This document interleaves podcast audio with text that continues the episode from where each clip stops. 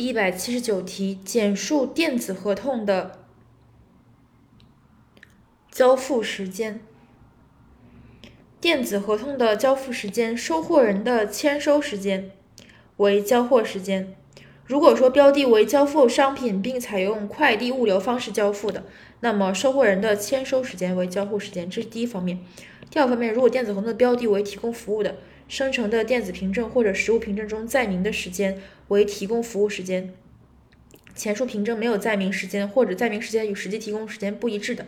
以实际提供服务的时间为准。第三点，